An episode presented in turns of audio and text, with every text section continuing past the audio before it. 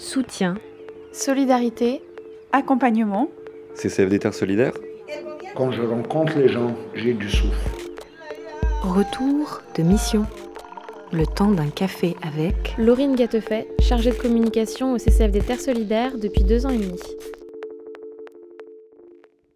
Laurine, bonjour. Alors toi, c'est la première fois que tu partais en mission sur le terrain et pour cette première mission, tu es allée en République centrafricaine C'est ça. pendant une semaine avec une journaliste de RCF, Charlotte Mongibaud. Lors de cette mission, euh, vous avez euh, suivi avec la journaliste euh, les actions du partenaire Pishka qui travaille à la réconciliation entre les différentes communautés. Je rappelle que la République centrafricaine a été euh, meurtrie par un conflit civil à partir de 2013. Vous êtes resté quelques jours à Bangui, la capitale, puis vous êtes allé à Boda, accompagné toujours du partenaire. Tu as pu assister à une interview réalisée par euh, la journaliste Charlotte Mongibaud. Et je crois que c'est une interview qui ne t'a pas laissé de marbre. Est-ce que tu peux nous raconter?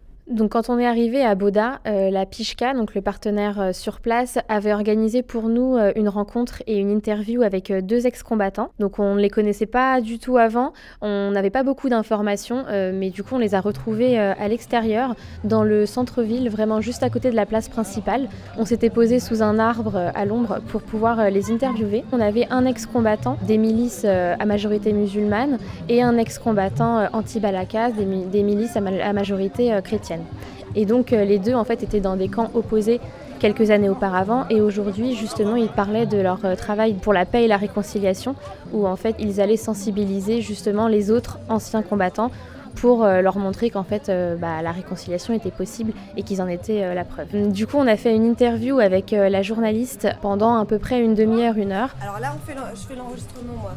Où euh, chacun à la suite euh, nous parlait en fait de pourquoi ils avaient pris les armes. L'ancien milicien chrétien nous disait qu'en fait il avait perdu un membre de sa famille proche qui avait été tué par la milice euh, musulmane et que du coup c'est pour ça qu'il avait pris les armes pour défendre sa famille et sa communauté. Et à côté de ça, le milicien musulman nous a dit qu'il avait lui aussi perdu des, membres de sa famille très proches qui avaient été tués par les milices anti-Balakaz, donc les milices à majorité chrétienne.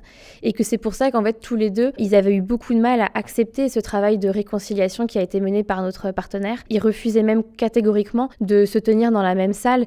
Et donc on fait l'interview et on parle donc de tout leur process, de tout leur chemin. Et en fait, c'est à la toute fin, lors de la dernière question, à la fin de l'interview, qu'on comprend que c'était eux qui mutuellement avaient tué des membres de la famille l'un de l'autre. Du coup, on a vraiment mesuré la force et l'importance du témoignage qu'on était en train d'entendre.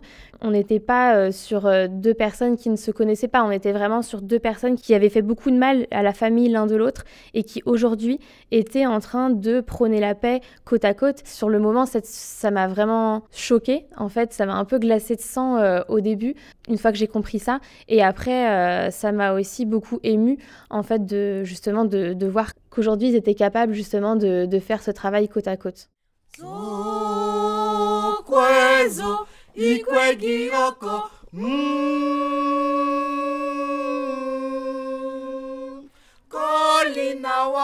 Walizovukona munju.